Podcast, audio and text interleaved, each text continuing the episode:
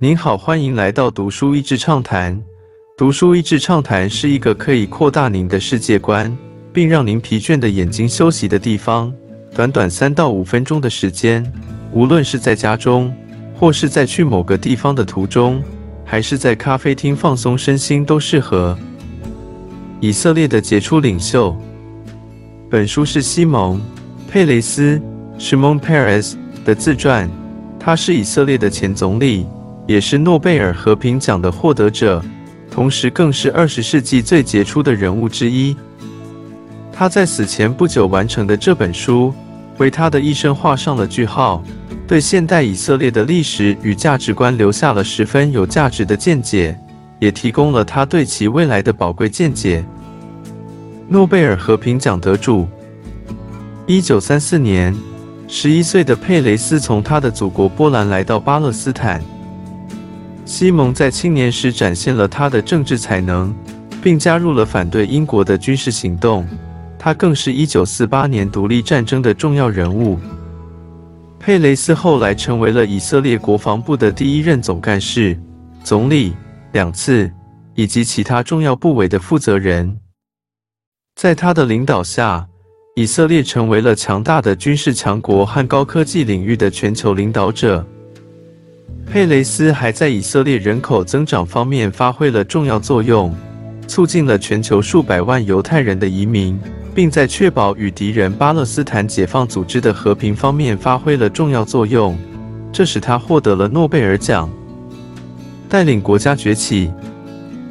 佩雷斯在本书中描述了他如何克服反对和愤世嫉俗的情况下，从不回避冒险，并凭直觉行事，只求以他的毅力。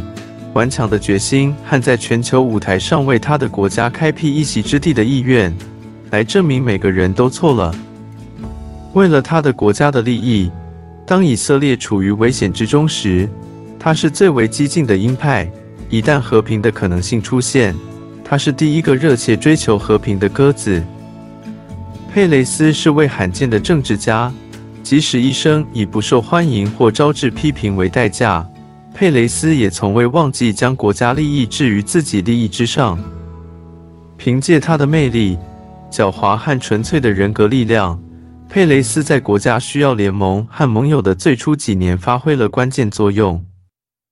佩雷斯为和平所做的努力，促成了打破奥斯陆协定的先河，最终使他获得了诺贝尔和平奖。站在巨人的肩上。本书是佩雷斯在生命的最后一里路留下的最后一座石碑，上面写下了以他的视角面临的国家崛起过程以及随之而来的挑战。从耶路撒冷和特拉维夫到华盛顿特区，从第一次世界大战后的阿拉伯动乱与以色列间谍行动的成功，到以色列和计划的创建及其惊人的高科技产业的诞生。